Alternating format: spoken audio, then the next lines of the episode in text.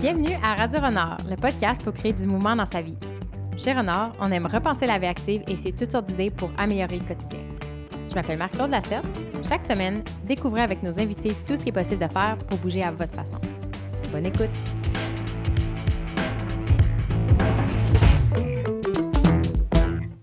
Salut Vincent. Merci d'être avec nous pour la deuxième fois. Ben, ça fait plaisir, même si c'est à distance cette fois-ci.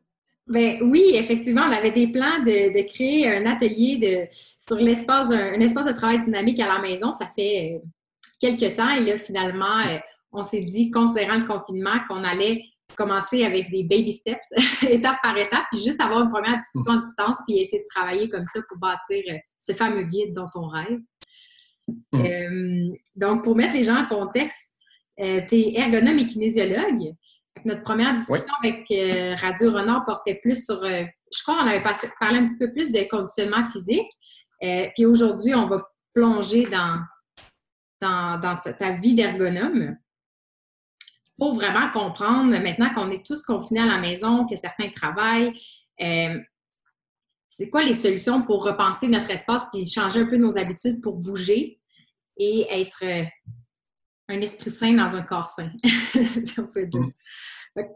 On va commencer de manière euh, très euh, fondamentale. Qu'est-ce que, qu'est-ce que l'ergonomie, puis comment ça peut nous aider à la maison? Bien, l'ergonomie, si on décortique euh, le, mot, la racine grecque, c'est vraiment l'étude du travail. Donc, les gens vont peut-être associer le mot ergo avec plus ergothérapie, par exemple, qui serait là plus la, la réadaptation, le volet thérapeutique, de ramener quelqu'un qui a eu des, blessures à un, niveau de fonctionnalité qui est adéquat.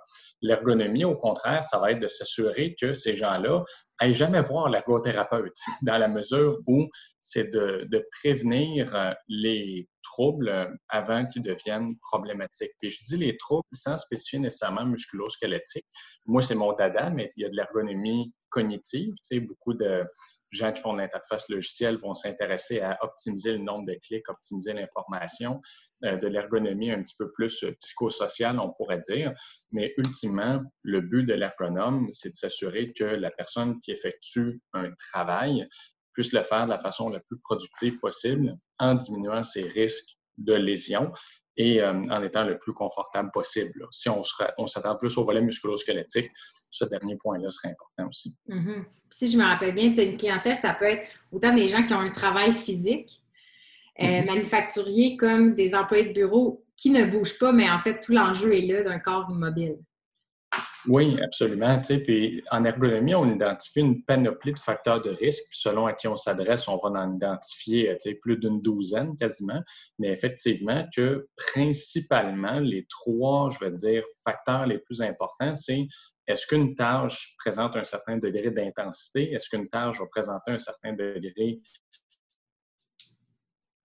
de répétitivité ou un certain degré euh, qui s'applique dans le temps de, facteurs statiques.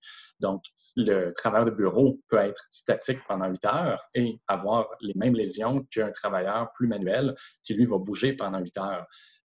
ce volet-là d'usure mécanique des tissus peut avoir lieu d'une multitude de façons, mais occasionner des, douleurs qui soient somme toute similaires. Mm-hmm. Fait que tu me fais dire, dans le contexte actuel, on adresse l'immobilité des gens, en fait. Le fait qu'on va, dans un travail de bureau, garder une seule position en général, mais qu'il là, il y, a une vague qui, des bureaux assis debout, fait qu'il y a une ouverture à la variété, fait que c'est ce qu'on pourra regarder aujourd'hui. Euh, mm-hmm. Donc, euh, c'est ça. Fait que dans le fond, tu as, l'habitude de travailler des espaces de bureau.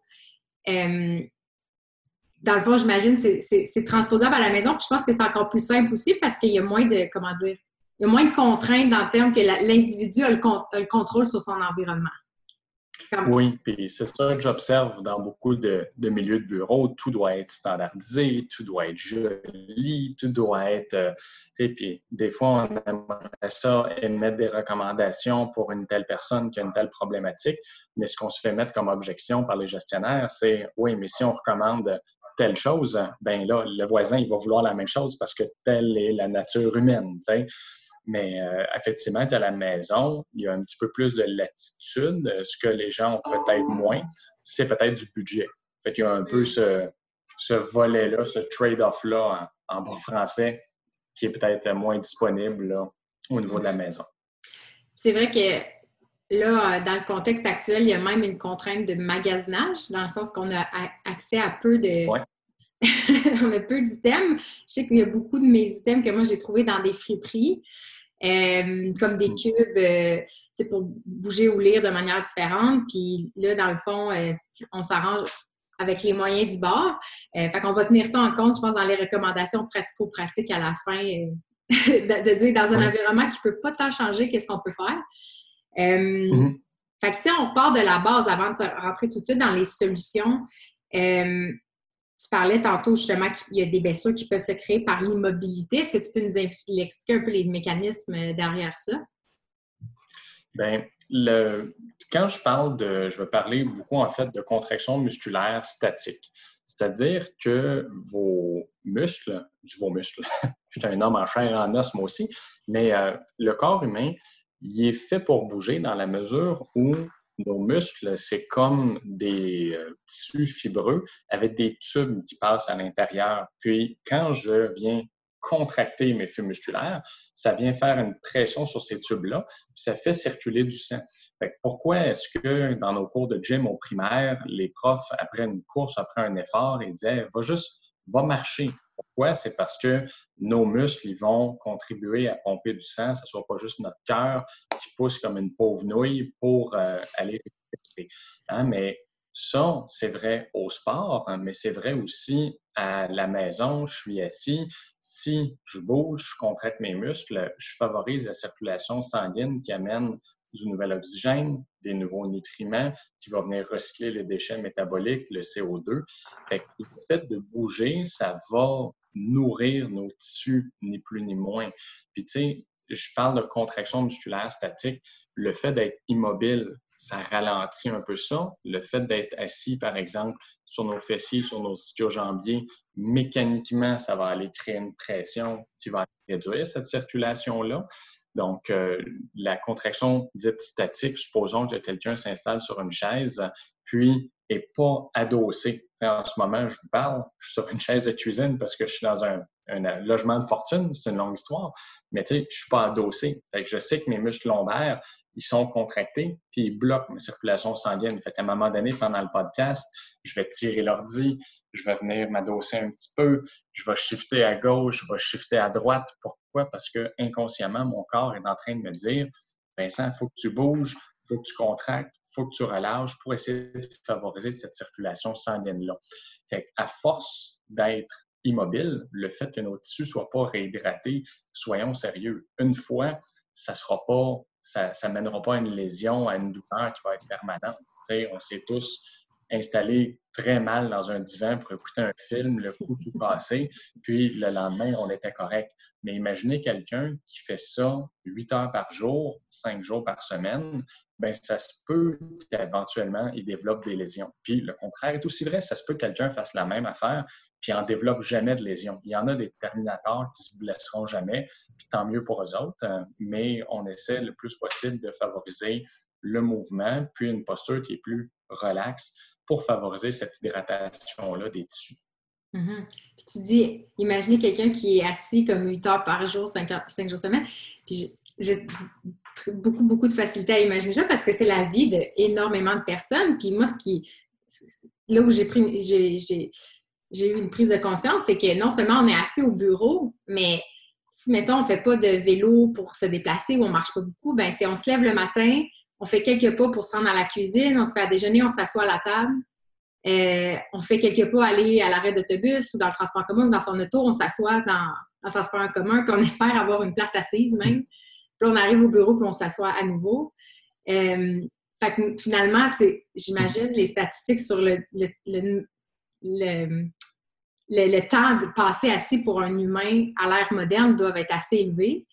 Euh, c'est quoi, euh, comment dire, tu sais, on entend même la citation « sitting is the new smoking ». C'est quoi les complications plus, grandes euh, tu sais, de manière répétitive, justement, tu sais, ça, ça, ça nuit à la circulation. C'est quoi les next steps d'aggravation, si je peux dire? Bien, il y a plusieurs niveaux d'activité euh, qui, qui, niveau de gradation, effectivement. Là, tu as parlé d'un niveau un peu plus physiologique au niveau circulation sanguine, puis c'est entièrement possible que quelqu'un soit assis voit juste sa santé se détériorer. Puis est-ce que c'est parce est assis ou parce qu'il fait pas assez d'autres choses? Bon, il y a d'autres études qui vont dire même quelqu'un qui fait une heure d'activité intense, c'est pas assez pour contrer huit heures de position assise. Peut-être, mais soyons sérieux, c'est quand même mieux de faire huit heures assis puis une heure d'activité intense que le contraire.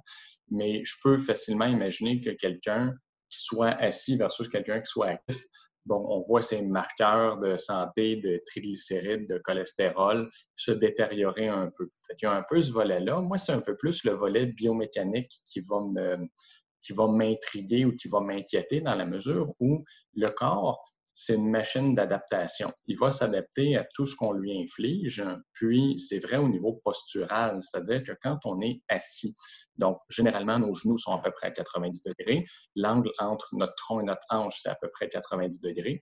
Puis, le corps humain, il est plus fait pour être à la marche, il est plus fait pour être debout.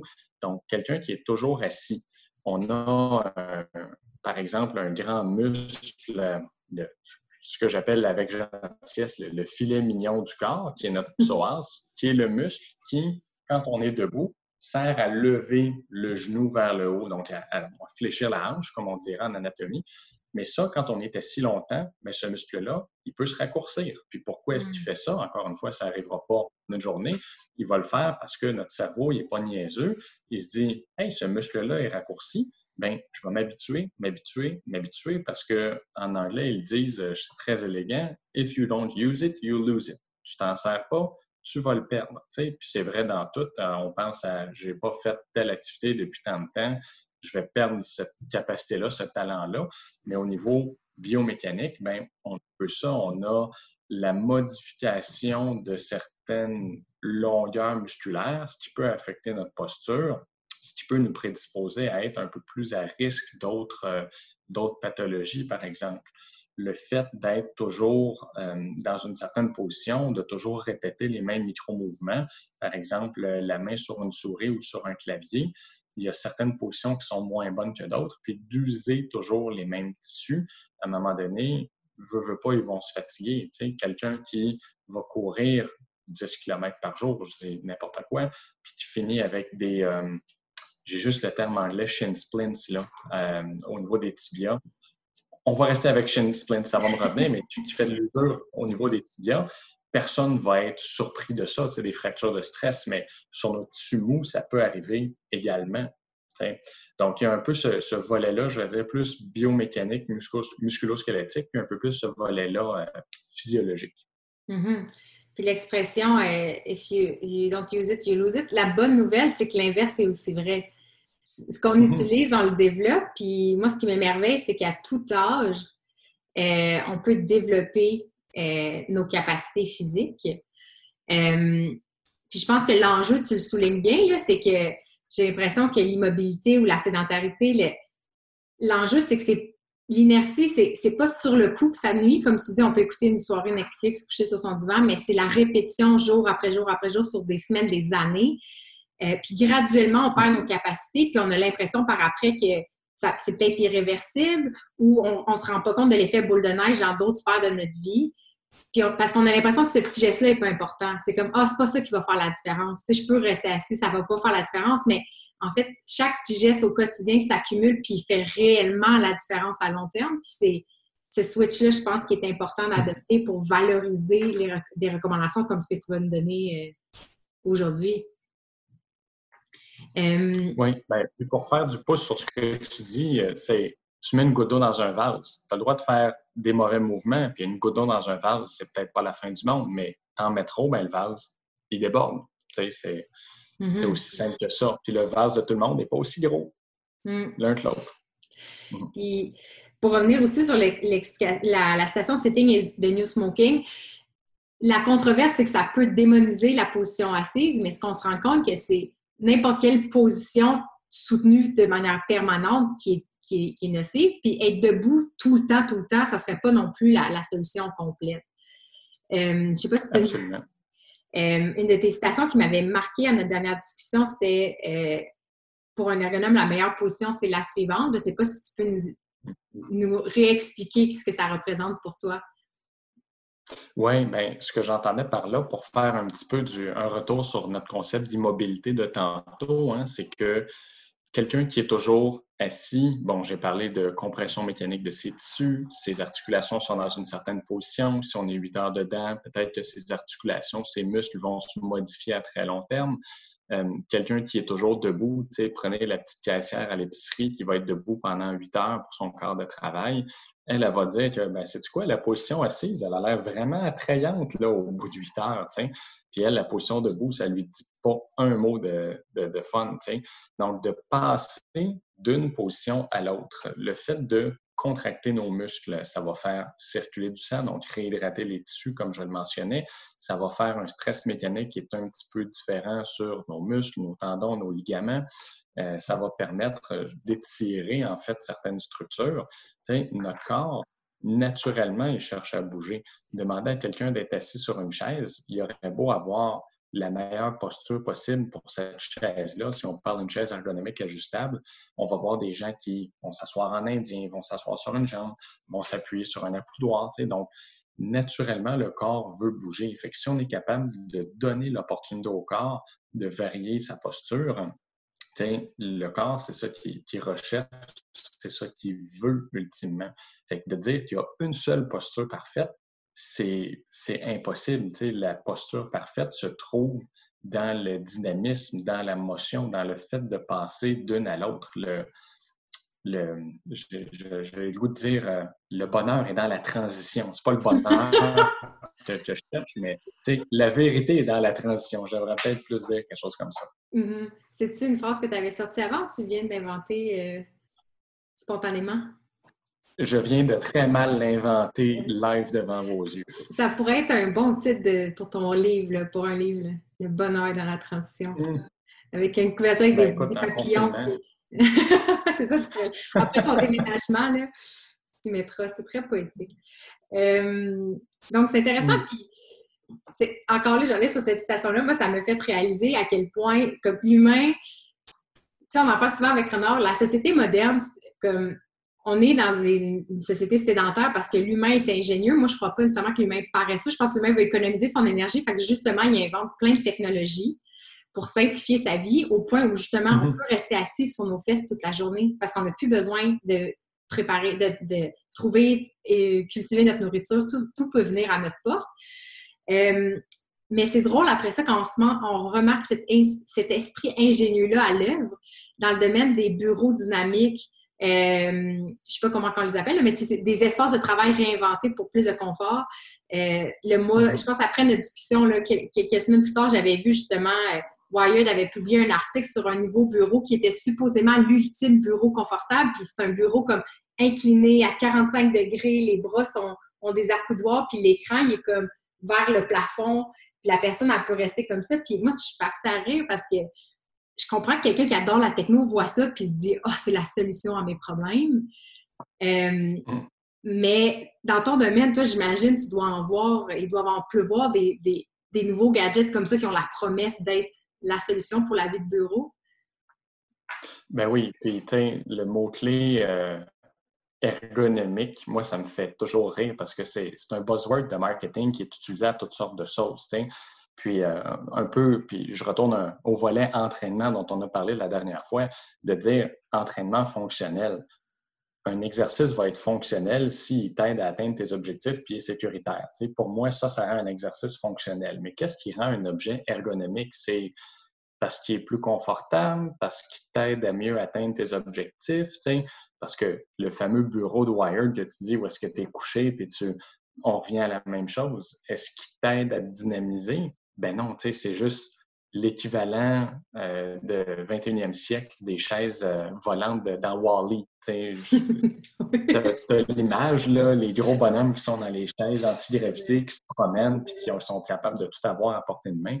Mais tu sais, il y a des bébelles qui sortent non-stop. Puis moi, les gens me posent la question Ah, une souris ergonomique, c'est-tu bon? Un clavier ergonomique, c'est-tu bon? Un tiroir clavier, c'est-tu bon Puis la réponse, c'est ça dépend. Tu la plupart des gens, ils n'ont pas besoin de gugus ergonomiques, ils ont besoin d'avoir un coaching en hygiène posturale, puis ils ont besoin d'avoir la conscience de se déplacer. Mais tu tu dis l'humain n'est pas fondamentalement paresseux. Euh, on, pourrait en débattre. En fait, la, paresse, c'est peut-être la conclusion de notre ingéniosité, mais euh, mettons qu'on aborde un peu ce volet-là péjoratif de paresse, c'est que l'être humain, s'il a un gadget hein, qu'il sent qu'il va décharger la responsabilité de changer son comportement, il va en profiter. Fait des fois, il y a un volet de mon travail où est-ce que c'est juste conscientiser les gens de regarde, je peux te recommander Bebel X, mais ça ne va pas régler problème Y, à moins que tu adoptes comportement Z. Mm-hmm.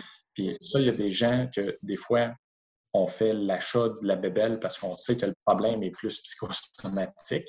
Mais il y a des gens que, OK, non, on va essayer le comportement Z, puis souvent, ça règle le problème. Là. Fait moi, des gugus ergonomiques, j'envoie l'appel, puis je prends ça avec une grosse, grosse, grosse pincée de sel. Tu viens là, c'est quelque chose de fascinant, justement, de, dire oui, il y a l'environnement, puis on peut étudier certains mobiliers classiques, voir qu'est-ce qui serait des principes fondamentaux qui normalement marchent bien, mais tu sais, bottom line, l'habitude, les habitudes de vie, le comportement de la personne, c'est-à-dire ce qu'on génère au fond de nous, c'est juste de l'effort, là, tu sais. C'est mm-hmm. ce qui règle le plus de choses en général. Puis, sais, pour revenir sur la paresse, une citation que, j'adore de, de, Rob Wolf, c'est qu'on est wired, on est programmé pour manger plus et bouger moins. Parce qu'en nature, mm-hmm. on veut, tu sais, la, nourriture, c'est précieux, puis ta d'énergie, fait que tu manges quand tu peux dans les saisons de récolte, etc. Mais tu es programmé pour moins bouger parce qu'il faut que tu la gardes, cette énergie-là. Puis là, socialement, dans la société, on dit aux gens, il faut que tu manges moins puis que tu bouges plus. Puis c'est peut-être ça qui fait que c'est si difficile, c'est un peu contre nature. Mais il faut en mm. prendre conscience puis il faut se forcer carrément pour changer certains mouvements qu'on fait. Oui, absolument. Puis d'où l'importance de se créer un environnement qui soit compatible avec cette mission-là aussi. Mm-hmm. Si on prenait la figure de cas de quelqu'un qui, euh, mettons que tu pourrais faire une, visite à domicile, euh, on sort du COVID, là, mettons, puis quelqu'un disait, Vincent, euh, est-ce que tu serais capable, tu à la maison, de regarder mon bureau puis de me faire des recommandations de base? Disons que c'est un bureau classique comme on, peut l'imaginer, là, hauteur avec une chaise de bureau normale, un ordi, pas nécessairement de tapis, rien du tout. C'est quoi la première étape d'une approche un peu de consultation dans un cas typique comme ça? Prenons quelqu'un qui n'a pas de trouble musculo-squelettique, quelqu'un qui veut juste s'assurer que son poste soit conforme. À la base, moi, je m'assurais que cette personne-là ait déjà une chaise euh, qui soit convenable. Puis on s'entend ce qui est convenable, puis ce qui est cher, joli, abordable, ce n'est pas toujours euh, mutuellement euh, inclusif. C'est-à-dire qu'on peut aller chez Bureau en gros puis acheter des chaises pas chers, qui vont être ajustables, qui vont faire le travail.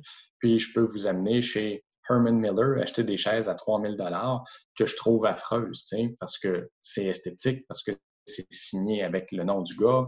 Que tu trouves affreuse par rapport à l'ergonomie. Exact. Puis potentiellement en termes d'esthétique aussi, mais ça, c'est mes goûts sont peut-être discutables.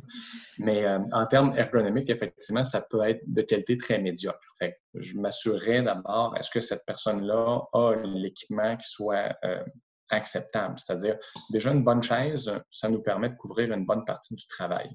Est-ce que cette personne-là a un bureau qui est trop haut? je dirais que pour la plupart des gens, ce qui a tendance à fonctionner, c'est des bureaux qui soient, je vais dire, 26, 27, 28 pouces de hauteur. Là, je parle vraiment du sol jusqu'à la surface. La plupart des bureaux qui sont vendus sont en général un petit peu plus hauts. Puis, ce que je me rends compte, c'est que ce n'est pas optimal pour la plupart des gens. Donc, euh, si on a un bureau qui est un petit peu plus haut, ce n'est pas la fin du monde, mais d'avoir un petit pied, ça peut être intéressant. Euh, puis, ça dépend aussi sur quoi la personne travaille. Si c'est un laptop, ce que beaucoup de gens ont parce que ça coûte pas cher, c'est pratique, c'est vrai que c'est pratique, ça se transporte très bien, sauf que le laptop a cette caractéristique-là que le clavier et l'écran, ils sont attachés. Donc, j'ai deux choix. Ou bien je laisse le clavier sur la table, puis mes épaules peuvent être relaxes, mais je suis toujours obligé de pencher la tête pour aller consulter l'écran. Puis en plus, l'écran est très proche. Pour les yeux, c'est pas optimal. Ou bien, je mets le laptop plus haut, mais là, ça va être mes épaules qui vont être élevées pour aller rejoindre le clavier. Quelqu'un qui a un setup un peu plus de maison, euh, je recommande souvent en fait que les gens se procurent un clavier, une souris USB, juste pour pouvoir ajuster les choses sur deux niveaux. Fait que si je récapitule, est-ce qu'ils ont une chaise qui est acceptable? Est-ce qu'ils ont un bureau qui a une hauteur correcte ou est-ce qu'ils ont un appui-pied? Est-ce qu'ils ont un laptop ou est-ce qu'ils ont vraiment un poste dédié? Parce que s'ils ont un laptop, le clavier souris auxiliaire, c'est vraiment une forte recommandation, là, bien, bien utile. Hmm. Ça, je dirais, c'est la base. Une fois qu'on a ça, est-ce qu'on peut broder d'autres affaires? il y a beaucoup de gens qui me posent des questions. Est-ce que les ballons suisses, les ballons d'exercice, c'est bon de s'asseoir là-dessus?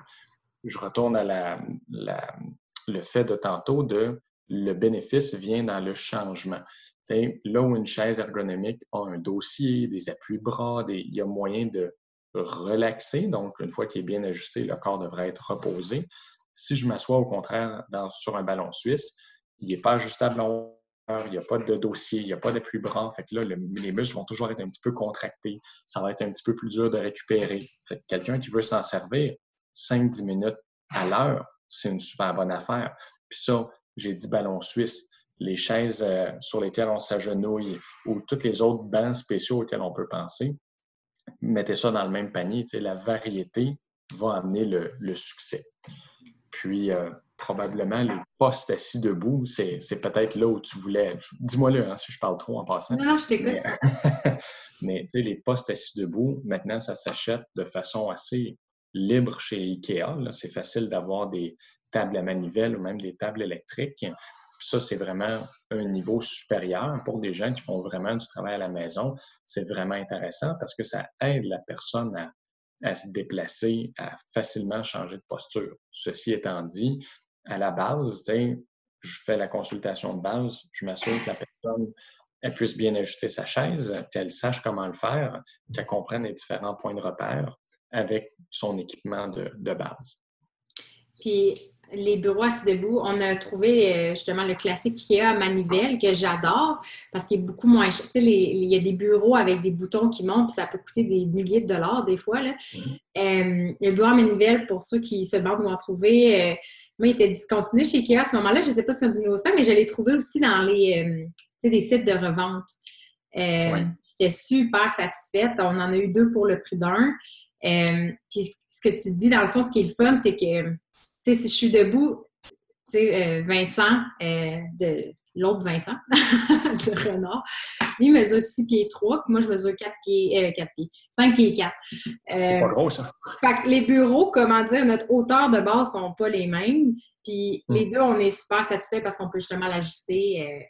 fait qu'à date, ça marche bien. Fait que disons que quelqu'un dans le confinement, ne peut pas commander Ikea. Je ne sais pas s'ils font du commerce en ligne, mais tu sais si euh, il veut justement ajouter à, sa, à son catalogue de positions euh, travailler debout, qu'est-ce qu'on peut faire avec une table normale? Euh, je sais qu'il y a aussi des stands qui s'élèvent, mais j'imagine une pile de livres. qui As-tu des hacks comme ça que toi-même tu utilises des fois quand tu es en déplacement? Ou, Oui, bien, en fait, comme on disait tantôt, le, bonheur, la vérité est dans la transition. Tu fait que quelqu'un soit chez lui puis travaille huit heures, ça lui donne quand même accès à toute sa maison dans laquelle il peut travailler, dans laquelle il peut changer sa position. Est-ce qu'il est obligé d'être euh, sur son bureau? Peut-être que non, tu sais. Puis autant j'ai dit, un laptop, c'est pas génial parce que tu dois fléchir le coup, mais je suis capable d'accepter que les gens, ils travaillent une heure sur leur comptoir de cuisine qui est un petit peu plus haut, par exemple, ou qui se trouve un meuble qui est justement à la hauteur des coudes, mettons, où ils peuvent taper, puis que le cou est un petit peu plus penché. Ça, j'ai aucun problème avec ça, même que ça va être mieux de faire ça que, que juste rester assis pendant huit heures. Donc, euh, quelqu'un qui veut adapter un petit peu son poste de travail, oui, effectivement, qui prenne des boîtes, qui prennent des livres pour qu'ils puissent élever un petit peu l'écran de son laptop c'est encore une fois l'intérêt d'avoir des claviers, des souris USB qu'on peut brancher, qu'on peut mettre ça sur deux niveaux pour justement s'assurer de ne finir les coudes complètement dans les airs. Fait oui, je dirais de un, est-ce que c'est possible d'ajouter des livres, des boîtes pour aller monter l'ordinateur ou juste travailler ailleurs. Tu m'ouvres un petit peu la porte, tu as parlé des modules, il y a des choses qui se disposent sur les bureaux qu'on peut altérer. Ça, je dirais qu'il faut être quand même prudent dans l'achat parce que c'est pas tant en termes de qualité. Généralement, ces choses-là sont d'assez bonne qualité, mais c'est aussi le type de choses qu'on achète. ce que j'appelle carrément le module, qui est une plateforme qu'on dépose sur la table, qu'on vient élever. C'est gros, c'est pesant, c'est quand même assez lourd à opérer. Puis en plus, ça rajoute une petite hauteur de surface. Fait si déjà la plupart des bureaux, je vous disais, sont un peu trop hauts, puis qu'on rajoute le module dessus, ça se peut qu'on se retrouve les épaules dans les oreilles constamment. Il y a sinon ce que j'appelle euh, une armature, qui est carrément une espèce de poteau sur lequel on fixe l'écran. Puis, euh, c'est une espèce de tiroir clavier euh, sur lequel on peut pianoter par la suite. C'est correct. C'est peut-être un petit peu moins résistant, par exemple. Fait quelqu'un qui s'appuie, quelqu'un qui veut bouger, c'est peut-être juste un petit peu dérangeant. Fait si on a l'option, je dirais carrément la table assis debout qui monte, qui descend, c'est vraiment un, meilleur investissement sur le plus long terme. Parce que c'est plus flexible, en fait. Justement, ça permet plus de, situations différentes. ce que j'avais en tête par rapport aux produits, c'est les, petits trucs qui s'achètent, qui sont pliables, mettons, qu'on peut utiliser dans des mm. cafés. Tu sais, les petits trucs légers, des fois en bambou, qui font, euh, qui permettent d'élever. Non, c'est pas bête, effectivement. C'est euh, moi, je suis un peu dans mon mode corporatif. c'est pas le genre de choses auxquelles je pense. Mais, mais tu as raison, puis j'en ai déjà vu, puis c'est des, des, bons petits gadgets euh, pour un usage maison, là, laptop. Moi, j'ai pas tant d'enjeux avec ça, surtout si c'est combiné avec d'autres choses, justement, pour euh, élever clavier-souris aussi. Là. Non, ça mm-hmm. peut être effectivement bien intéressant à coût plus modique pour l'usager moi. Oui, tu sais, j'ai mon, mon ancien coloc en avait un qui était pliable, qui rentrait dans un sac à dos ordinaire. Fait que justement, quand il allait dans des cafés, tu sais, des fois, il y a des cafés qui ont des, comptoirs euh, à hauteur euh, bord, là, plutôt. Fait que lui, tu sais, fait qu'il pouvait moduler un peu euh, ses, séances de travail même à l'extérieur. Fait que c'est quand même intéressant. là, on a parlé comme un peu du mobilier. Moi, j'ai une question qui est plus spécifique à mon contexte. tu, tu, tu, tu me connais, je, suis en amour avec Cathy Bowman, la biomécanicienne, mhm. qui a amené dans sa maison une approche de furniture free, de mhm. Mobilier euh, euh, mobile. Euh, pas mobile, mais réduit, disons. je l'ai souvent vu travailler, mettons, sur une table basse. Je crois qu'elle n'a plus de chaises à la maison. Qu'est-ce que, comment dire, est-ce que c'est de ton point de vue, mettons, je pense que je t'en avais posé la dernière fois, puis tu m'avais dit, Marc-Claude, tout le bonheur, c'est dans la transition, mais je pense que j'ai presque réponse à ma propre question. Mais euh, mettons, je sais pas, c'est vrai que dans un, milieu corporatif, il n'y a sûrement pas des tables basses ou des tables à la japonaise assises au sol, mais est-ce que c'est quelque chose que, ou peut-être que tu as vu en fait, qu'est-ce que tu penses de la table euh, au sol comme option de travail? Bien, c'est une option comme une autre. mettons, dans un milieu corporatif, c'est clair qu'on ne verrait pas ça. Euh, puis, en fait, peut-être pour d'autres considérations, d'espace, de budget, entre autres du look. Là. Quand tu as mentionné que Vince qui fait 6 pieds 3 puis toi qui fais 5 pieds 4, dis ça à un employeur que hey, tu n'as pas à ajuster les bureaux tout le temps puis tout le monde va être correct, lui, euh, il va bien aimer ça. Mais non, j'ai pas vu ça spécialement, mais c'est pas comme si c'était une mauvaise chose. Mais encore une fois, quelqu'un qui s'assoit en indien, quelqu'un qui s'agenouille, quelqu'un qui va se mettre en coin peut-être de la table basse pour écarter les jambes.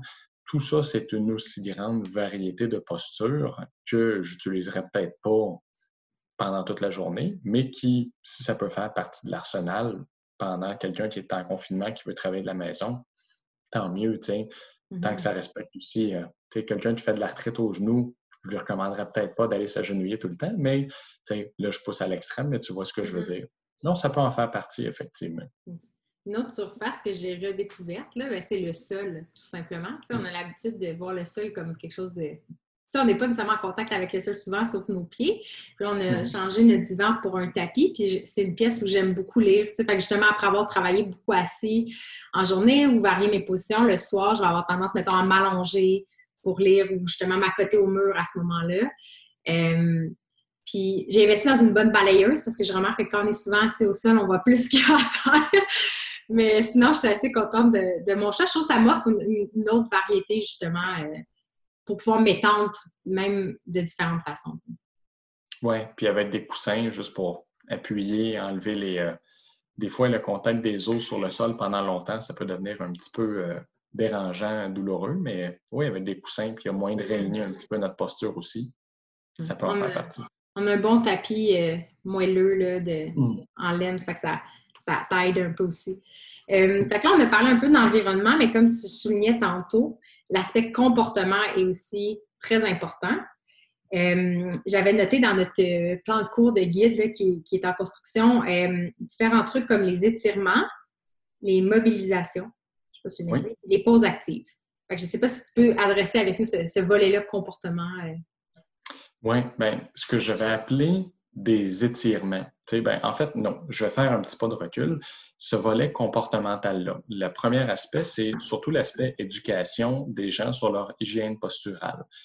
L'alignement optimal, on pourrait en débattre longtemps, qu'est-ce que ça veut dire, mais grosso modo, est-ce que les gens savent bien utiliser leur souris, leur clavier? Est-ce qu'ils savent bien s'adosser? Est-ce qu'ils savent c'est quoi ce qu'on appelle un, un, dos droit, que je dis en gros guillemets, parce que ça peut encore une fois varier d'individu en individu?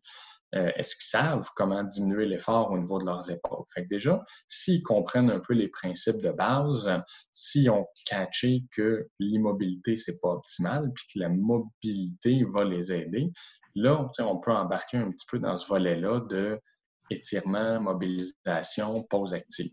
Je vais peut-être commencer par les pauses actives parce que c'est peut-être le plus facile à, à comprendre. C'est quelqu'un qui doit prendre un appel. Qu'est-ce qui nous empêcherait de prendre notre téléphone cellulaire, nos écouteurs, puis de marcher en même temps. C'est marcher qui va mm-hmm. contracter les muscles, qui va faire pomper un petit peu plus de sang. Euh, qu'est-ce qui va nous empêcher pendant ces pauses-là d'aller bouger, jouer un petit peu? C'est là que peuvent venir euh, les étirements et les mobilisations. ce que j'appelle un étirement, communément, ce qu'on faisait à la petite école, quand on s'étire de façon statique qu'est-ce qu'on va ressentir? Ben, une petite relaxation par après. Tu à force d'être écrasé, d'être euh, sous tension pendant une heure, on a beau se dire, ah ben, on est en position relâchée, bien, s'étirer, ça va faire du bien un petit peu, ne serait-ce que pour relâcher la tension au niveau musculaire, mais juste au niveau neurologique quasiment de, ah, OK, on décontracte. Puis les mobilisations de façon un peu plus spécifique on prend l'exemple de quelqu'un qui se lève de son divan, qui a mal au cou, qu'est-ce qu'il va faire? Ah, il va bouger, il va s'étirer, il va. Puis, dans un contexte de bureau, il y a quelques régions, surtout au haut du corps, au niveau du dos, qui vont être un petit peu plus sollicitées. Fait de mobiliser plus spécifiquement des poignets, des épaules, cou, bas du dos, ben, ce n'est pas une mauvaise affaire nécessairement. tout ça dans l'optique de faire circuler un petit peu plus de sang dans ces régions-là qui sont peut-être un peu plus négligées aussi.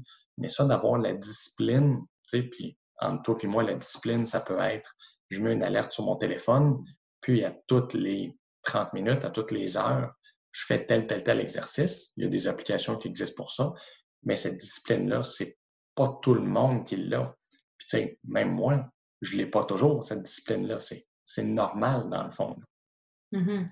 J'ai la, j'avais acheté une Apple Watch dans le temps que je travaillais avec euh, Participation pour garder l'heure pour nos pauses, puis mes emails rentraient en, douce parce qu'on n'a pas le droit d'avoir nos selles. Puis finalement, quand je suis revenue à la maison, je ne l'utilisais plus. Je pense que je l'ai plus utilisé pendant un an et demi. Puis là, récemment, c'est après avoir lu sur l'importance de, de se lever régulièrement, de changer sa position régulièrement. Euh, je me suis rappelé d'une fonction qu'il y avait sur la montre qui est, euh, elle sonne à toutes les heures, comme elle, vibre à toutes les heures pour te dire lève-toi, tu sais. Mm-hmm. À l'époque, je trouvais ça hyper irritant. Puis, tu sais, j'étais un peu insultée. J'étais là, c'est pas toi qui vas me dire quoi, faire, tu sais. Puis, des mm-hmm. fois, justement, t'es bien, puis t'es dans le flot du travail, puis tu te dis, je vais pas me lever, ça va pas me suivre. Puis là, maintenant, j'essaie vraiment que quand elle sonne, je me lève parce que justement, je ça va me faire rendre compte que j'ai les épaules crispées, que je, ou vers le haut, que je suis pas bien, puis je vais aller dans la cuisine prendre un verre d'eau, puis je vais faire des jumping jacks euh, dans, dans le salon, puis ça me fait du bien. Ça, ça rafraîchit aussi le cerveau de toute façon, mais c'est vrai que ça demande un effort. Puis si j'avais pas une certaine alarme, c'est sûr que je passerais tout droit parce que le temps file des fois qu'on s'en rend juste pas compte. Fait que finalement, maintenant, je la remercie. Des fois, elle me tape encore ses nerfs, mais généralement, je la remercie. Euh, j'ai une question qui a émergé quand tu parlais d'étirement parce qu'on dirait que j'ai jamais compris qu'est-ce qui était la réponse ou pas. S'étirer comme à froid, là. Comme, j'ai jamais su s'étirer avant de faire l'exercice ou après. Fait quand on est toujours au bureau, faut-tu faire des étirements comme, je sais pas si on appelle ça des dynamiques, là, faut-tu bouger ou on peut juste plier un membre puis étirer? Honnêtement, quand on s'étire de façon statique, même quand on le fait à froid, je veux dire, c'est pas comme si on était sur le point d'aller se sauver d'un départ ou qu'on devait aller chercher un steak, euh, courir après un antilope. C'est vrai, des étirements statiques, si on les amène à fond, oui, il y a des risques qu'on se fasse mal. Si on s'étire à froid, est-ce qu'après, quand on va faire des mouvements balistiques, on va être moins fort, moins puissant? Oui, ça a été démontré dans la littérature. Mais juste pour le volet relaxation, juste au niveau psychologique, ça fait du bien de le faire. en soi, c'est une assez bonne raison. Quelqu'un qui se blesse en faisant des étirements, il faudrait vraiment faire exprès, honnêtement. Là, Puis encore une fois, un athlète qui s'étire avant de faire quelque chose, un, geste athlétique, ben peut-être pas, ça dépend du contexte.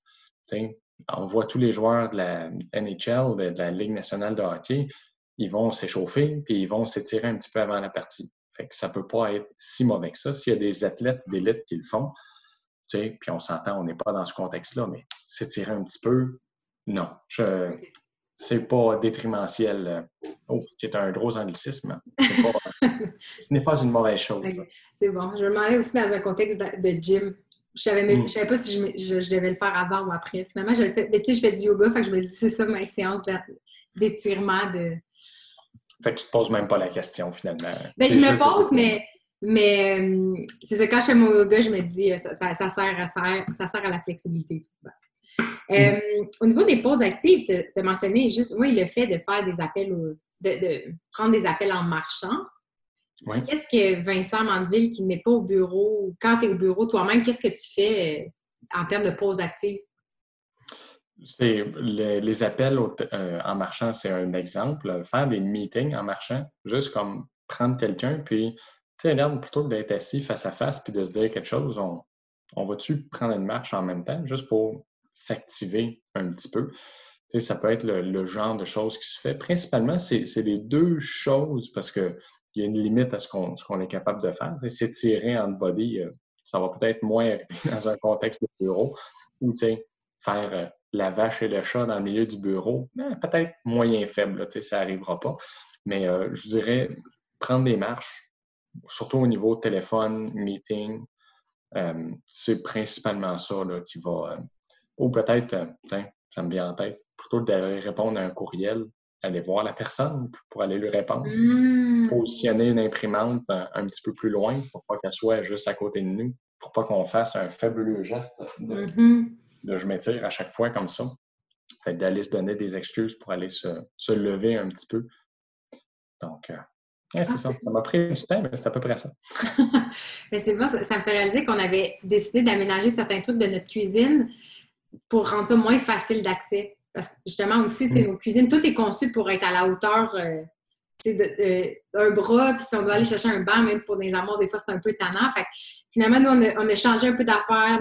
Au lieu de mettre nos ustensiles dans le premier tiroir, on le mettait dans un autre. Il y a des choses qu'il faut mm. squatter pour les prendre, d'autres, faut un peu... Mes bols sont un petit peu trop pour moi, Vince, c'est pas un problème, mais juste le fait de, de devoir m'étirer un peu, puis c'est ces petits gestes-là qui te font rendre compte que justement, tu peux être tendu dans la journée ou comme un peu rouillé, puis tu fais ce petit geste-là, puis ça fait du bien, puis là, t'en profites pour t'étirer encore un peu plus. C'est comme un petit geste entraîne un certain momentum. Effectivement. Ça, nous, ça, nous, ça nous rend conscient de ce qu'on fait, des gestes qu'on pose. Euh, mais c'est bon, c'est vrai, mon imprimante, c'est vrai que je vais essayer de réfléchir aussi à qu'est-ce que je fais souvent dans dans, mon espace de bureau, puis que je pourrais peut-être éloigner un petit peu pour me faire bouger. C'est une très bonne, euh, très bon conseil. Euh, ben, surtout que là, la vie à la maison, euh, il y a moins l'aspect que tu nommes de certains gestes peuvent être gênants de faire devant des collègues. c'est sûr que moi aussi, mes jumping jacks, je suis un peu gênée de les faire devant Vince, fait que je vais me cacher dans la cuisine.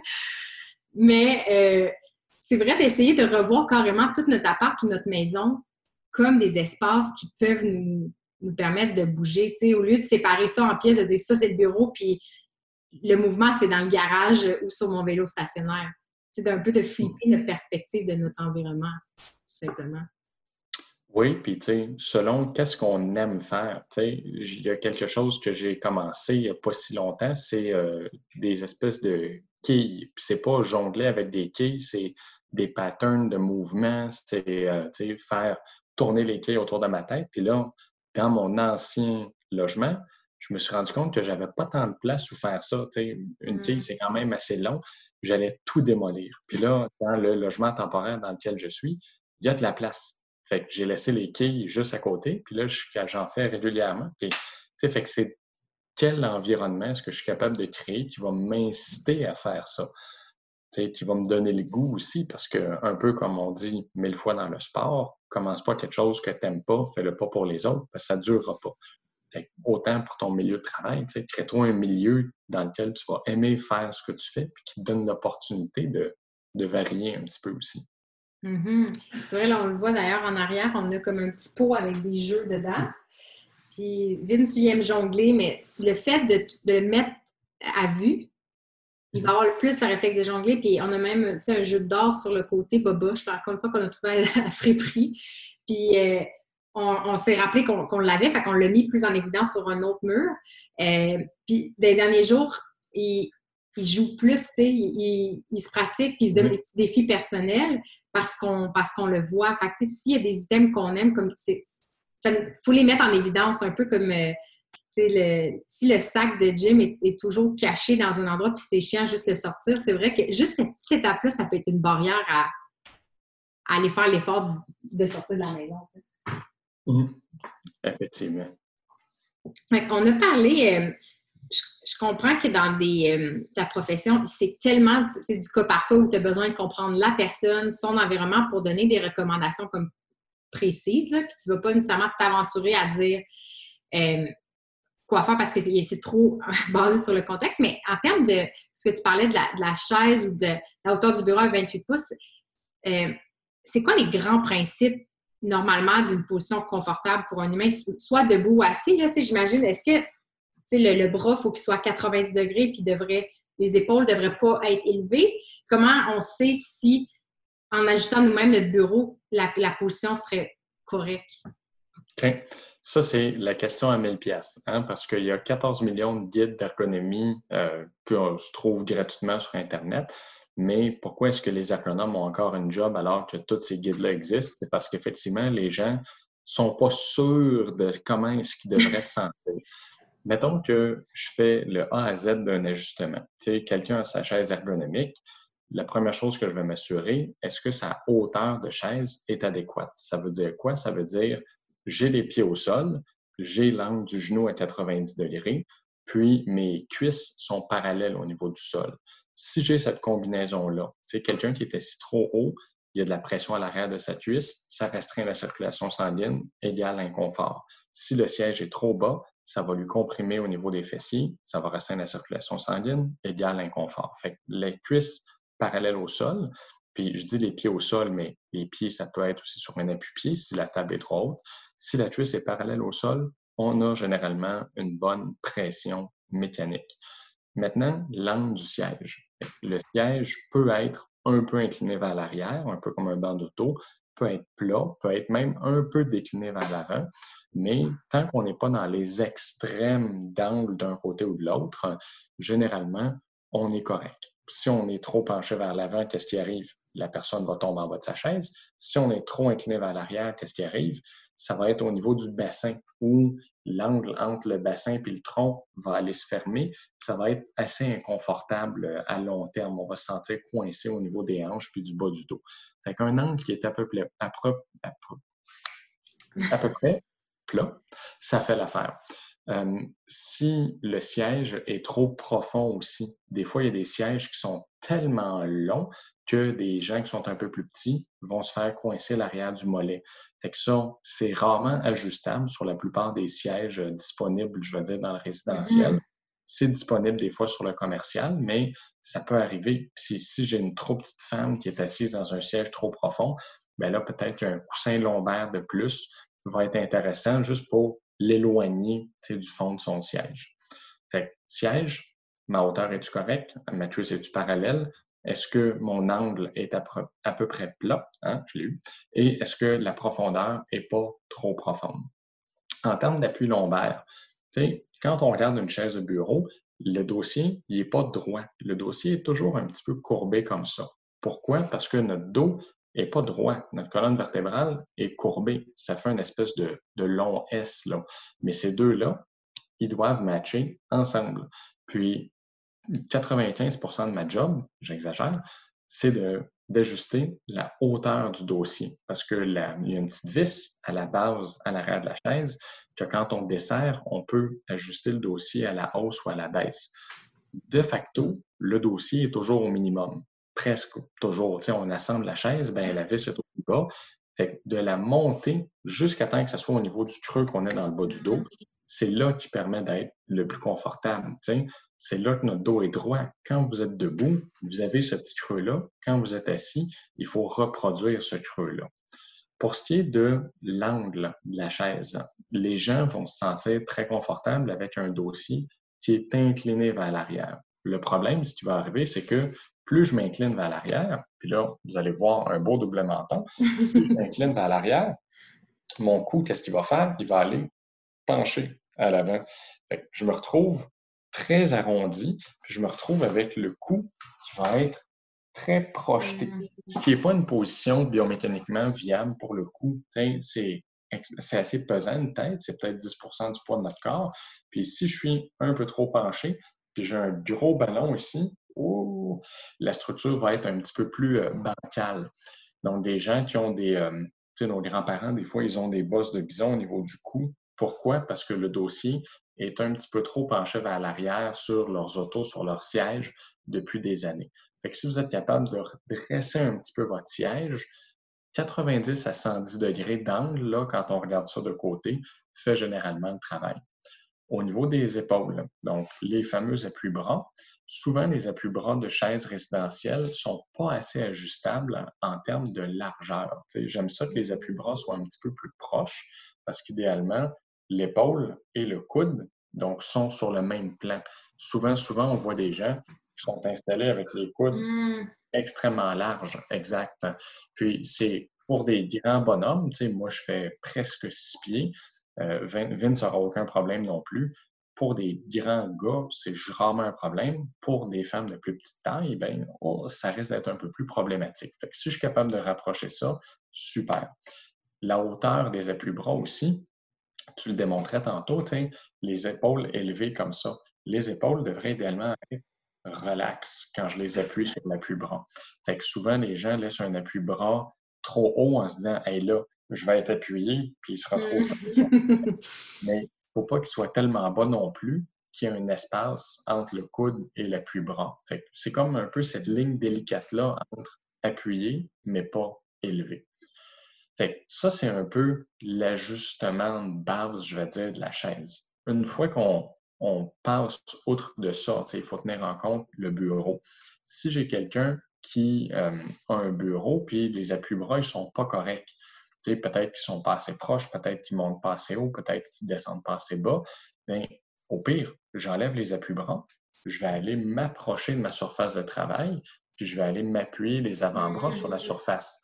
Mais là, ça se peut que je doive ajuster un petit peu la hauteur de ma chaise parce que si je m'appuie sur mon bureau, puis je suis installé comme ça, c'est retour à la case départ. Mais si je monte la chaise, puis mes épaules redeviennent à une bonne hauteur, peut-être que là, ça va devenir correct. Fait que c'est pour ça, entre autres, que on parlait de belle ergonomique tantôt. Les gens me disent Hey, c'est-tu bon un tiroir clavier? Ben, ça dépend. parce que ça se peut que dans ton contexte, ça ne fasse pas de sens. ça se peut que tu aies un bureau sur lequel tu en aies besoin, puis un autre bureau sur lequel tu n'en as pas besoin. Mais je dirais à la base, là, quelqu'un qui, fait je récapitule, met le bureau, la chaise à sa bonne hauteur, fait cuisse parallèle au sol. Quelqu'un qui son angle de chaise est à peu près plat. Quelqu'un qui a une bonne profondeur de siège, donc qui n'a pas de pression à l'arrière. Quelqu'un que la courbe du dossier est à la bonne hauteur vis-à-vis son dos. Quelqu'un qui a un dossier qui est un peu plus vertical, qui a les appuis-bras assez proches de lui, puis qui a les appuis-bras à une hauteur qui est convenable, va généralement arriver assez fin, assez bien en termes d'ajustement ergonomique de base. Sans devoir rajouter des choses qui finalement, des fois, vont juste compenser pour des, une chaise qui aurait pu être tout simplement ajustée. ça... Je ne compte pas le nombre de fois où les gens me disent ma chaise est affreuse au niveau ergonomique, puis je l'ajuste, puis là, leur enlever, là, ils me tueraient.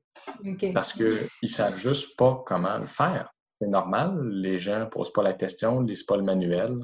Mm-hmm. Ça me donne de la sécurité d'emploi. Ben, je pense que c'est ça la réalité, c'est que même nous, tu sais, on, on veut travailler dans le monde du mouvement, mais reste notre travail, c'est principalement par un ordinateur. Tu sais, on, mm-hmm. parle à des intervenants par l'ordinateur. Fait même nous, tu sais, il faut. Moi, moi vite, on, on, travaille à développer des, nouveaux, des nouvelles habitudes pour euh, nous-mêmes bouger à la maison. Euh, par rapport au bureau debout, je pense, en parlant, je réalise que j'avais tendance à le mettre un petit peu plus haut parce que genre j'aimais mettre les, mains de même puis relaxer, m'affaisser un petit peu. Euh, mm-hmm. finalement, c'est la même chose. C'est une fois qu'on est debout, les, les avant-bras peuvent être appuyés sur la table de travail comme appui. Puis on devrait être capable de taper euh, au clavier euh, comme ça. Est-ce que c'est vraiment un niveau d'ajustement des bras vers l'avant? Est-ce qu'on est supposé être plié à 90 degrés ou on peut être un peu les bras dépliés vers l'avant si le clavier est plus loin? Je dirais qu'on a un certain degré de latitude, c'est-à-dire que dans mon monde parfait où tout est à angle droit, si je suis debout, j'ai les coudes le long de mes flancs et j'ai le fameux là, 90 degrés ici. Ma caméra n'est pas géniale, mais, mais tu comprends. Donc, euh, on est capable d'avoir le fameux 90 degrés. Maintenant, si j'étends un peu le bras vers l'avant, est-ce que c'est bien grave? Que je n'ai pas l'humérus qui pointe vers le sol, que je n'ai pas l'arrière-bras qui pointe vers le sol? Non, ce n'est pas la fin du monde. Quelqu'un qui, des fois, on est obligé de jouer un petit peu. Hein, on a des gens qui ne pas exactement dans leur environnement, puis on est obligé de tricher. Est-ce que ça va développer une blessure? C'est somme toute peu probable. Même tu disais tantôt, hein, je m'accote, puis des fois, ça décomprime un peu le dos. C'est correct de le faire occasionnellement. Je ne travaillerai pas tout le temps là parce que sinon, j'anticipe que mes trapèzes puissent en souffrir un peu. Mais grosso modo, j'aime mieux exactement comme la position assise, qui a les épaules relâchées, puis les coudes à peu près à 90 degrés, même en position debout. Mm-hmm. La position des pieds, est-ce qu'il y a des. Euh, comment dire? J'imagine que de varier le poids d'une jambe à l'autre, c'est bien, parce qu'il y a des gens qui ont peut-être aussi le réflexe de rester toujours sur la même jambe. Euh, et quand on est en position sur les deux pieds, est-ce que c'est tout simplement d'être au repos, une position normalement assez confortable, c'est les, pieds en dessous des hanches? Oui, bien, effectivement, notre corps va assez naturellement s'assurer que notre centre de gravité euh, soit confortable. Fait que oui, le pied va être en dessous des hanches. Euh, j'attirais plus l'attention des gens sur l'orientation de leurs pieds. si tu regardes tes pieds en ce moment, je, pense que tu es en position debout, hein, ils sont orientés dans quelle direction? Mes pieds? Oui. Ben, vers l'avant. OK. Ben, parce que tu vois, la plupart des gens, c'est pas ça. Si, puis j'invite euh, même les auditeurs à, regarder la prochaine fois quelqu'un qui fait juste marcher dans la rue. Il y a beaucoup de gens qui marchent pas les pieds vers l'avant, ils vont marcher les pieds un petit peu écartés. Hmm. OK, OK. Oui, parce que ça, c'est une espèce de stratégie dont on ne se rend pas tant compte, mais quand on porte des souliers, bon, notre proprioception est moins bonne, on va avoir tendance à écarter un petit peu les pieds. Ça va plus utiliser euh, nos fessiers, des muscles un petit peu plus forts. Ça va enlever de la tension au niveau de l'articulation de la hanche. Puis, c'est surtout, en fait, moi, je m'assure que les gens essaient d'avoir les pieds un petit peu plus droits pour s'assurer de garder cette bon équilibre-là de, musculature. Si je suis toujours les pieds un petit peu écartés, puis tout en sachant, là, oui, on va shifter un peu à gauche, un petit peu à droite. C'est notre corps qui essaie de contracter, relâcher, de faire circuler du sang. Parce que si tu es appuyé sur ta jambe gauche, ben, ta jambe droite, elle récupère pendant ce temps-là. Mm-hmm. D'où l'importance de, quand on a un bureau assis debout, de varier. Puis ce que j'essaie de recommander aux gens, ça, ça dépend vraiment, mais des fois, on peut peut-être commencer l'entraînement avec un 45 minutes assis, 15 minutes debout, puis ça va peut-être varier jusqu'à atteindre un 50-50. Mais encore une fois, je veux que les gens changent quand même assez fréquemment d'une position à l'autre, tout en admettant que ben, une position maintenue trop longtemps va perdre son bénéfice à long terme. Mm-hmm. Moi, je pratique certaines positions de yoga justement en travaillant. Euh, mm-hmm. je vais faire un écart puis là, j'essaie de me rappeler de mes principes de yoga, puis je vais, je vais comme bouger, puis je vais m'étirer. Euh, des fois, c'est vrai, bouger aussi en, comment dire, faisant des rotations ou en tapant ou en regardant des vidéos en ligne. Tu sais, c'est vrai qu'on est libre, en fait. Si on fait juste regarder une vidéo, avoir une conversation, puis c'est de nos bons amis, puis qu'on n'est pas gêné, tu sais, on peut justement s'étirer. Euh. on dirait que là, c'est le, podcast que j'ai le plus eu la bougeotte à date parce qu'on parle, puis là, on dirait que mon corps veut se délier. Euh. Mm-hmm. Euh, mais tu amènes un bon point aussi, l'aspect de transition, parce que, tu sais, pour quelqu'un qui a, mettons, été assis toute sa vie, bureau classique, le bureau assis debout, est-ce que tu te rends compte qu'il y a des gens que ça crée un autre stress, finalement, d'essayer de switcher drastiquement de un à l'autre? C'est quoi les étapes pour transitionner d'un bureau classique à quelque chose de plus dynamique? Bien, le plus gros obstacle, je trouve, à s'en servir, euh, c'est moins l'habitude que la facilité d'utilisation. Tu sais, tu parlais du bureau à manivelle. Moi-même, j'en ai un qui est un peu en entreposage en ce moment, mais d'habitude, j'en ai un. Euh, puis, ce bureau-là, d'utiliser la manivelle, c'est long. Fait que la plupart des gens, ils vont pas le mmh. faire parce que c'est vraiment trop long. Mais si je leur donne un bouton à appuyer, ça monte. Oh, là, ça devient intéressant.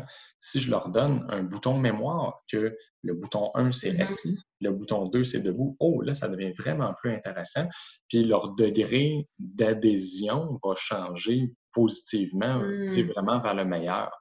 À savoir maintenant, ce serait quoi d'autres obstacles? Je dirais des gens, tu sais, des dames avec des talons hauts je m'excuse, la fille, mais porte pas de talons pendant que tu travailles debout. C'est une mauvaise idée. C'est pas des bons souliers pour ta posture de un, puis pour le confort, ça ne marchera pas. Des gens qui ont peut-être euh, des problèmes métaboliques, quelqu'un qui a du diabète puis qui a de la misère à être debout longtemps, bien, forcément, il y a un petit obstacle à ça. On pourrait dire, y a-tu des bienfaits à ce qu'il fasse? Oui, mais peut-être qu'il n'y a pas la capacité ou la volonté de le faire.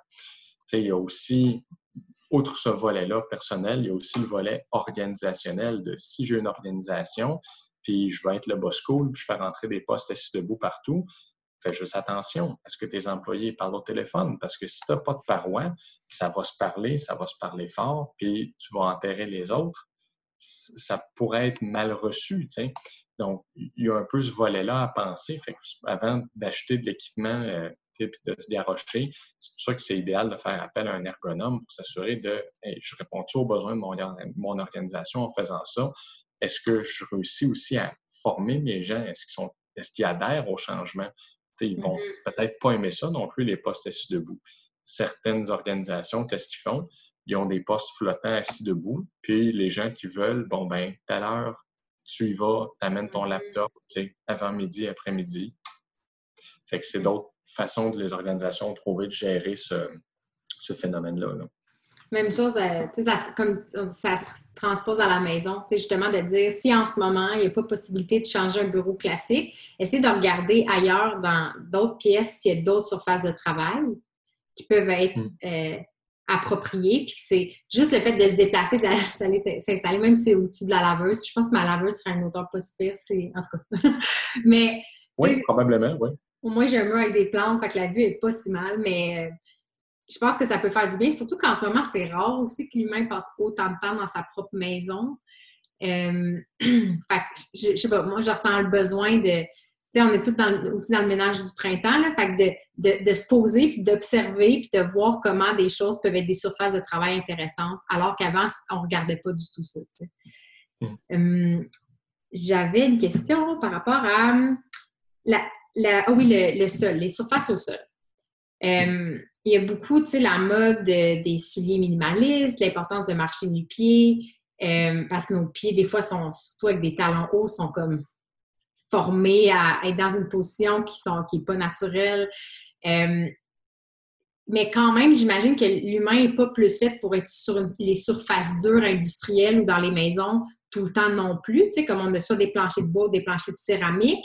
Est-ce que euh, c'est recommandé aussi d'avoir euh, différentes surfaces pour, juste pour stimuler aussi son pied différemment, là, plus douce ou comme avec des cailloux, je sais pas?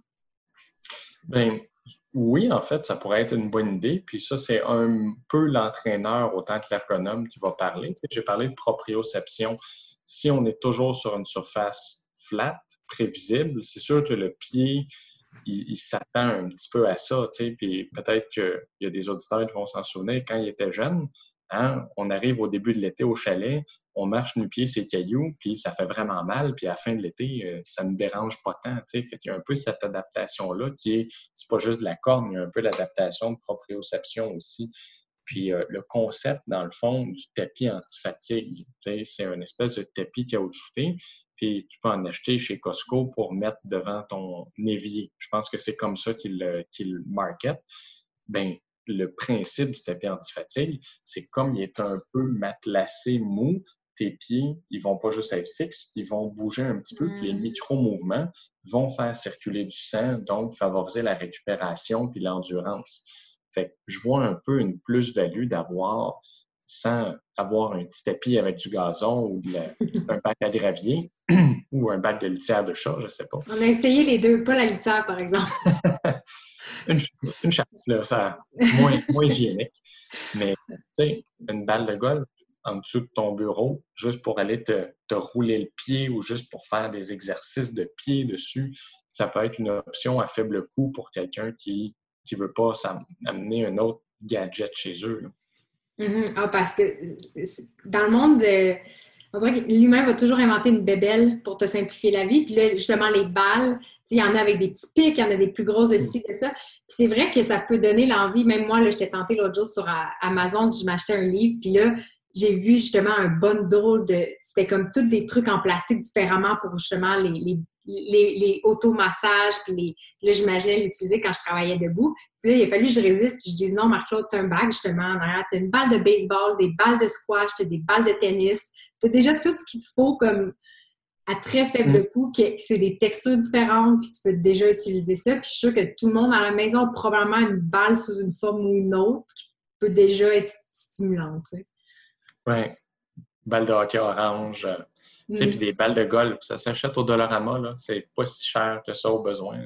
Je mm-hmm. ne Je recommande pas les balles de tennis du Dollarama. J'en ai déjà acheté et ils sentaient étrangement fort. Fait que je sais pas les produits chimiques qu'il y avait là-dedans, mais bref, petite parenthèse. Je sais que les Dollarama sont encore ouverts en ce moment. Fait que ça peut... Euh, si vous magasinez les allées... C'est essentiel. Oui, ben pourquoi c'est parce qu'ils ont de la nourriture? Puis des... OK. Parce que oui. Ben, c'est pratico-pratique. C'est comme une mini quincaillerie. Oui. Euh, fait que quelqu'un qui n'a pas nécessairement un, ergonome toujours à disposition, euh, comment est-ce qu'on est capable un peu de, de départir euh, les, comme de bien faire, de, faire des bons achats? Comment, tu sais, parce que tu disais tantôt, il y a des chaises qui peuvent être super chères, puis on peut penser, tu sais, puis mettre les mots ergonomiques, on peut penser que c'est bon, on va voir toutes sortes d'outils aussi additionnels. Comment quelqu'un, par lui-même, peut avoir une meilleure capacité à décider qu'est-ce qu'il va faire rentrer dans sa maison ou utiliser? Oui, c'est une bonne question. Dans le fond, je dirais qu'à la base, il y a certains outils qui sont, je veux dire, des prérequis. D'avoir une bonne chaise, le clavier souris ergonomique. Tu quelqu'un qui a ça est généralement à la bonne place. Maintenant, à savoir, est-ce que l'objet que je vais acheter, est-ce qu'il répond à un besoin? C'est pas juste à un désir. C'est est-ce que, par exemple, si j'achète une souris verticale, il faut que j'essaie d'anticiper est-ce que ça va combler mon besoin, puis est-ce que ça va peut-être créer un problème que je n'avais pas anticipé? Prenons l'exemple de la souris verticale. C'est quoi la souris verticale? Excuse-moi. Ah, c'est parce que pensez à une souris que d'habitude ta main va être comme ça, puis tu vas zigonner de gauche à droite, puis tu vas cliquer avec ton index vers le bas comme ça. Ça, c'est la souris typique. La souris verticale, Elle va positionner ah. notre main comme ça. Fait que l'intérêt de la chose, c'est que ma main va être non pas vissée en pronation, va être en position neutre. Puis, c'est vendu, par exemple, pour les gens qui ont des épicondylites.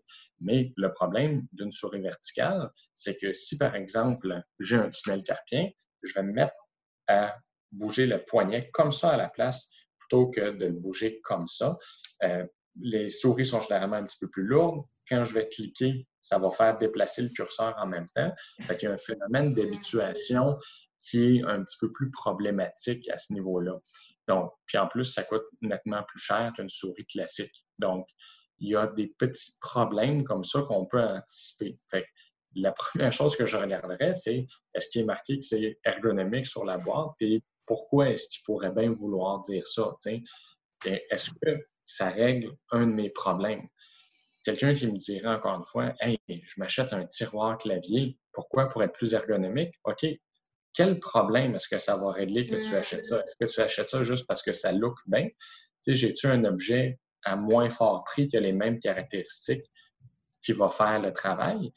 Tu sais, fait que c'est un peu de, de conscientiser les gens sur est-ce que, est que je règle mon problème pour de vrai? Est-ce que j'en crée pas un autre non plus? Fait que c'est un peu ces, ces deux niveaux-là. Puis, euh, toujours euh, se fier aux reviews, aux ratings, voir la durabilité des objets, les choses qui ne cassent pas. Euh, vraiment, est-ce que les gens ont apprécié l'objet en conséquence? Puis, c'est sûr qu'ils peuvent m'écrire. Ça ne me dérange pas qu'ils, s'ils ont des questions à me poser, qu'ils le fassent. C'est bon, parce que tu es aussi, dans le fond, euh, là, on a parlé juste de ta vie d'ergonome, mais tu es aussi kinésiologue. oui. Donc, tu fais des entraînements privés avec les gens dans les gyms? Oui. Bien, plus, je travaille plus dans un gym. La dernière fois qu'on s'était parlé, euh, je pense que c'était encore le cas. Puis, euh, non, là, c'est, euh, je fais des entraînements effectivement pour les gens qui le souhaitent, mais c'est pas comme si j'étais affilié ou si je travaillais dans un gym. Mais tu sais, au niveau posture, entraînement, oui, c'est le genre de choses que ça me fait encore plaisir de faire.